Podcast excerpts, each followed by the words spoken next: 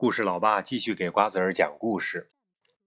好久不讲了，今天我们讲的故事是生命的故事。很久很久以前，就是很多亿年以前，我们的太阳诞生了。它是银河系中的一颗恒星，上千亿颗恒星组成我们的银河系。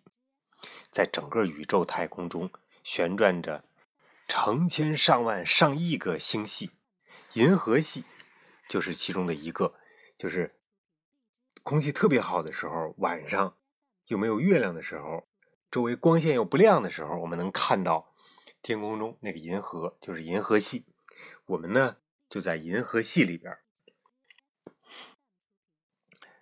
嗯，对于我们来说呢，最重要的是在银河系里边，我们的太阳如果没有太阳的光和热。我们的地球上就没有生命，就什么都没有了，树啊、草啊、动物啊，还有人都没有了。嗯，先看我们的地球，我们的地球呢，诞生在很多亿年以前，它是太阳系家族中的一颗行星。太阳系呢有九大行星，按照离太阳从近到远的顺序，地球排在第三位，就是地老三。地球呢，不是最大的一颗行星，也不是最小的一颗，但是对于我们来说是最重要的，因为我们就住在这上边。地球以它自己的轴为中心，每二十四小时就是一天自转一周，它用三百六十五天，也叫一年，绕太阳公转一周。我们就是这样测量时间的，绕绕绕绕绕绕太阳转，绕太阳转一圈就是一年，自己转一圈就是一天。最初呢，地球只是一团炙热燃烧的物质，被滚滚的尘埃和旋转的气流包裹着。它围绕太阳在宇宙太空中急速的运行，就是飞来飞去，速度达到每分钟一千七百七十公里，就是一小时个十百千万十万十万零六千两百公里，一个小时，唰。好快呀！任何的汽车都追不上它。那我们为什么觉得那么短？嗯，那那那么感觉不到快是吧？因为地球太大了，它和月亮、它和 呃太阳之间的距离又太远了。我们看到所有的距离的感觉都是相对的。比如说，小蚂蚁从这儿爬到这儿显得特别慢，是不是？嗯。但是如果把我们变得特小，跟蚂蚁一样的，它就会变得非常快了。就像我们从高塔上、高楼上或者山上看汽车在跑，觉得是不是特别慢啊？嗯，其实跑得很快，这就是相对的一种距离、一种感受。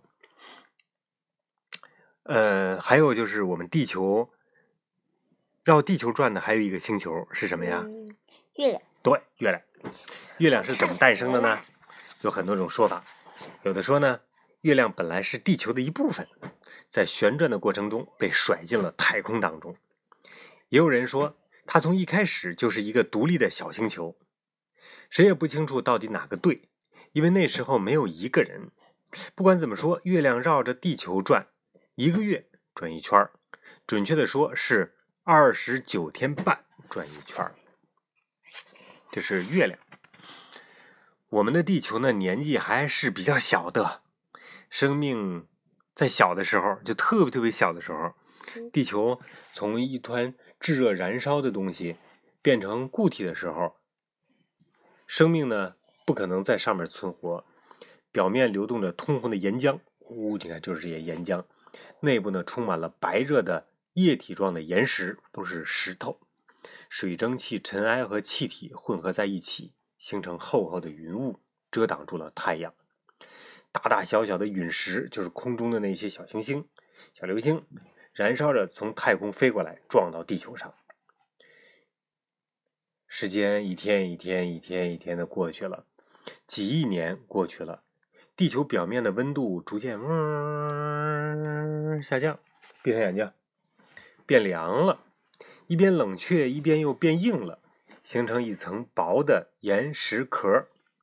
这种由液体状岩浆凝固而成的岩石叫做岩浆岩，也叫火成岩，就是我们地球的最外边这层。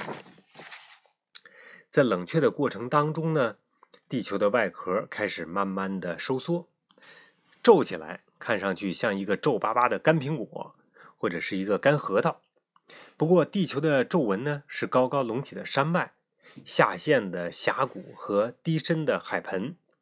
远古的岩石互相挤压，你来你挤我，我挤你，拱起来弯下去，拱起来弯下去，就是这种高温和高压，把它们变成了另外一种岩石，叫做变质岩，意思是构造发生了变化的岩石。浓密的蒸汽云层依然紧紧地遮蔽着太阳，这个时候，地球上可能已经出现了生命，有可能出现生命了。可能初级的那种氨基酸，但是呢，没有凭证，谁知道呢？也许没有，也许有，因为那个时候地球上啊，为什么呀？没有变色的人。对，没有人。后来呢，云层打开了，大雨滂沱而下，倾泻在已经冷却的地球表面上，注入了海盆，冲刷着山峰、河流和小溪。裹挟着碎石块顺流而下，把它们一层一层的铺在海底。天长日久，这些堆积的岩石粘土变成了硬块，又形成一种岩石，叫做沉积岩。人们相信，这个时候已经有生命出现了，但是呢，几乎找不到证据。那个时候就是寒武纪，沉积岩形成了。故事的舞台后来转到了海底，五亿年前的沉积岩中所包含的化石，将生命走过的历程在我们面前一幕一幕的还原出来了。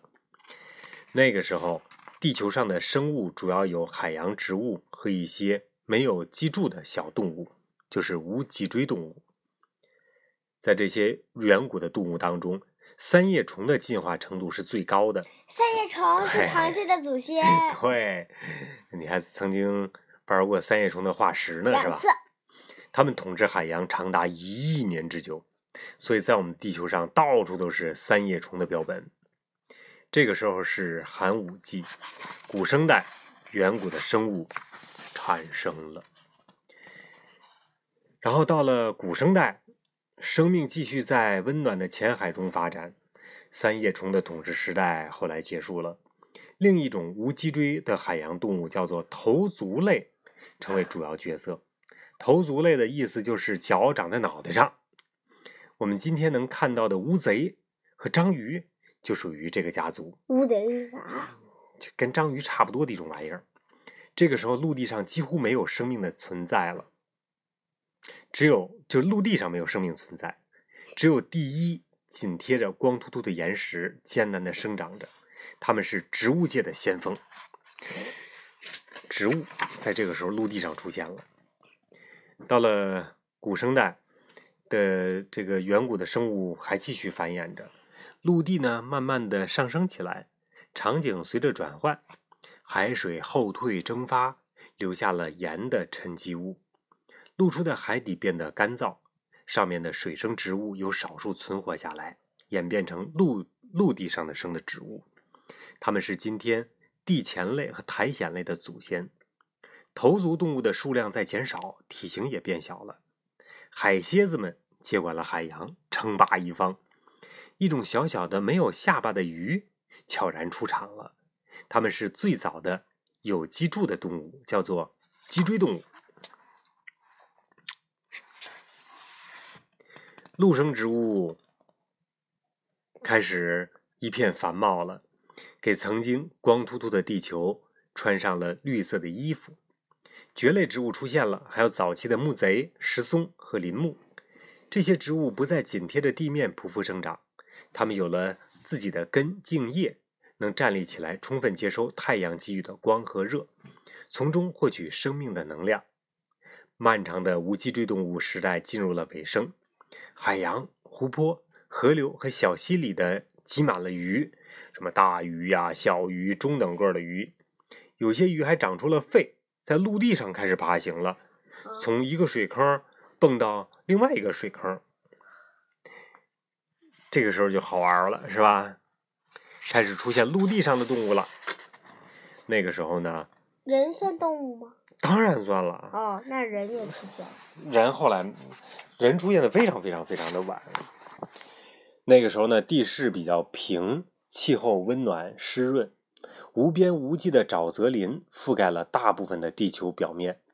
这个时期被称为植物时代，或者是成煤时代，就是我们那些煤是那个时候。奠定的基础。对，因为我们今天用的酶大部分来自于这些远古的植物。另一种脊椎动物两栖类登场了。嗯，两栖类的动物登场了。它们幼年时生活在水里边，成年以后生活在陆地上，像今天的这个什么呀？呱呱呱呱。frog，青蛙，哎，这个时候呱呱是鸭昆虫子好不？嘎嘎嘎是鸭子。昆虫也大量出现了，开始出现虫子了。这是嗯，这是你最害怕的一种东西。现在呢，山脉高高的隆起了，开始进入了二叠纪，气候转为寒冷、干燥，三年级的时候，恐龙就出现了。对冰川开始形成，沼泽变成了沙漠。在地球的生命史上，这是一个充满危机的转折时期。为了适应环境生存下去，生物们被迫改变自己的生存方式，甚至形态。靠种子繁殖后代的针叶树更耐寒了，代替了在沼泽中生长的树木。适应陆地生活的爬行类动物取代了两栖类。爬行类在干燥的陆地上生下有硬壳的蛋，开始出现蛋了。两栖类则在水中产下柔软的蛋，嗯，像青蛙一样。青蛙卵是不是特别柔软啊？我摸过。嗯，可恶心了。后来进入三叠纪，出现了最大的一种动物——恐龙登场了。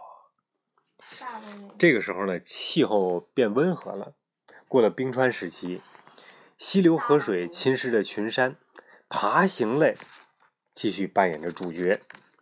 这些恐龙呢，不再用肚皮贴着地面爬了，而是用四条腿或者是两条腿站立着走。一小部分爬行类返回水里去生活了，叫鱼龙。嗯，气候呢，再一次变得温暖湿润，进入侏罗纪。这个时候，恐龙是繁盛时期了。一些吃植物的恐龙长得身躯庞大，有些长出了铠甲，抵御那些肉食的同类。有些爬行类动物学会了飞，第一只真正的鸟出现了。小型哺乳动物也上场了，但在这个时候，它们只是戏中很小的一部分。好了，接下来就进入动物的大繁盛时期了。我说句话，好要是你们想做化石的话，可以去金源啊，不不不做这个广告。嗯，做做这个等广告等等等。。做好了，故事老爸今天讲到这儿了，赶紧睡觉啦。